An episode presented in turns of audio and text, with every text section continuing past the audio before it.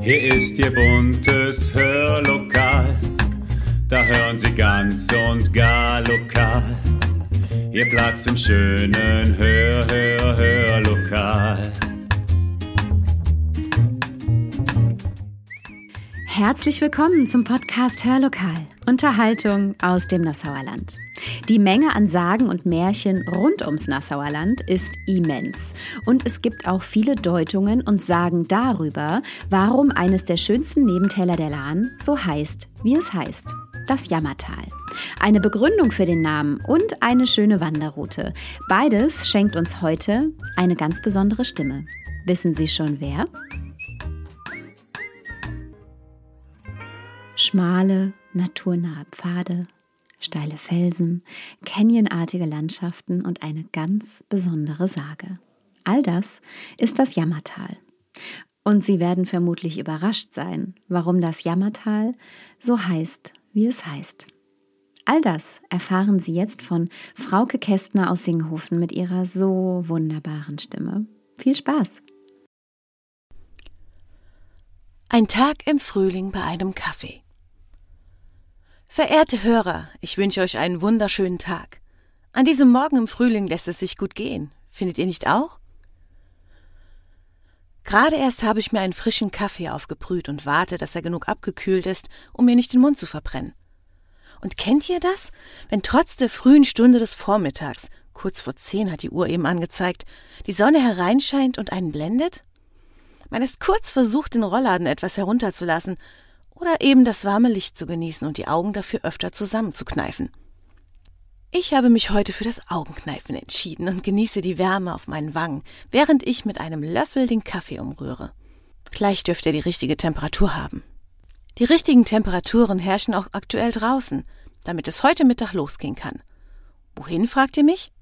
Na, ich werde eine Wanderung durch das Dörsbachtal unternehmen.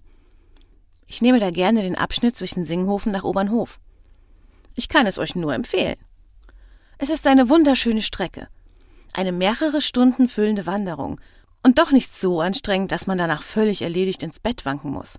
Im Gegenteil, es ist genau richtig, um es sich danach nochmal richtig gut gehen zu lassen. Zum Beispiel könntet ihr in Obernhof in eine der Weinstuben einkehren und einen echten Lahnwein genießen. Oder je nach dem Befinden natürlich eine Tasse heißen Kaffee. Wo wir gerade dabei sind, Ach, der Kaffee ist jetzt wirklich perfekt temperiert.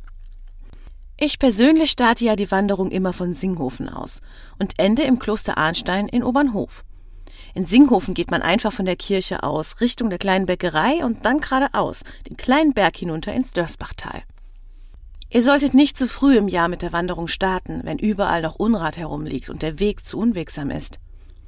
Auch solltet ihr darauf achten, dass es am Vortag nicht geregnet hat.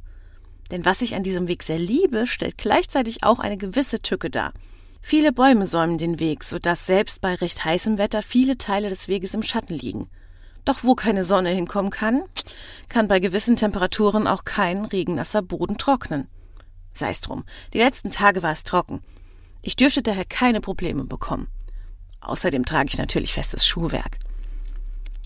Nach einiger Zeit auf dem Weg werdet ihr auf eine Brücke treffen. Diese müsst ihr überqueren.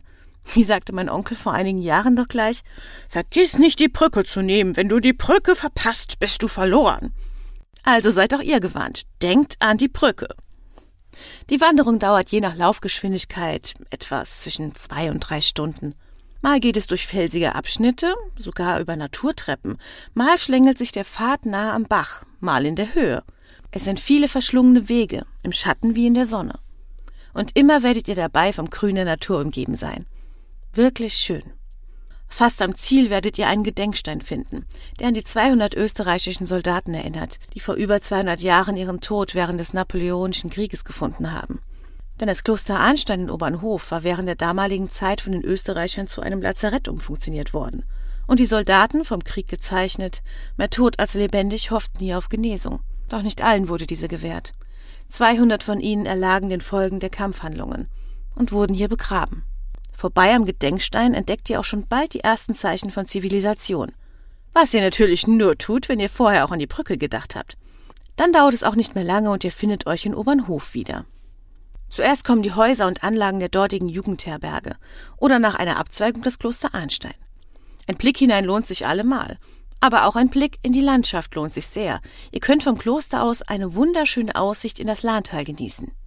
Sobald ihr genug geschaut habt und weitergeht, ist es vom Kloster aus nur noch ein kleines Stück bis zum Ortskern, wo ihr euch nach dieser schönen Wanderung ausruhen und etwas nach euren Wünschen genießen könnt.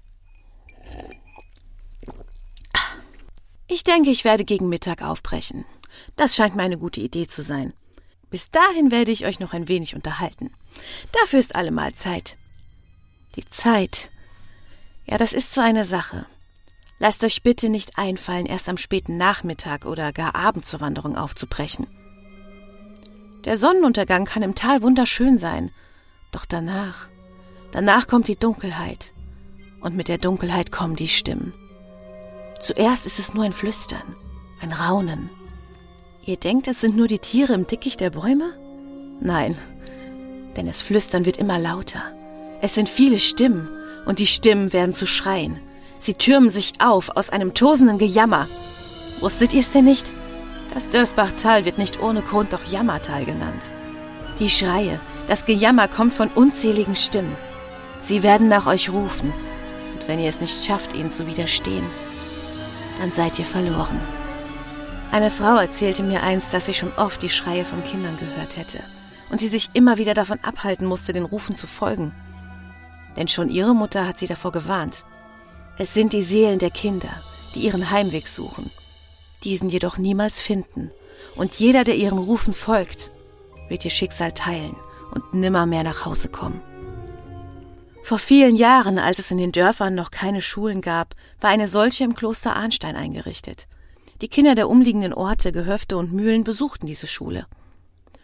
Auch die Kinder von den Mühlen des Dörsbachtals wanderten regelmäßig zum Kloster, um am Unterricht teilzunehmen. Es war an einem Wintertage, der Unterricht hatte kaum begonnen, da gab es einen starken Schneefall.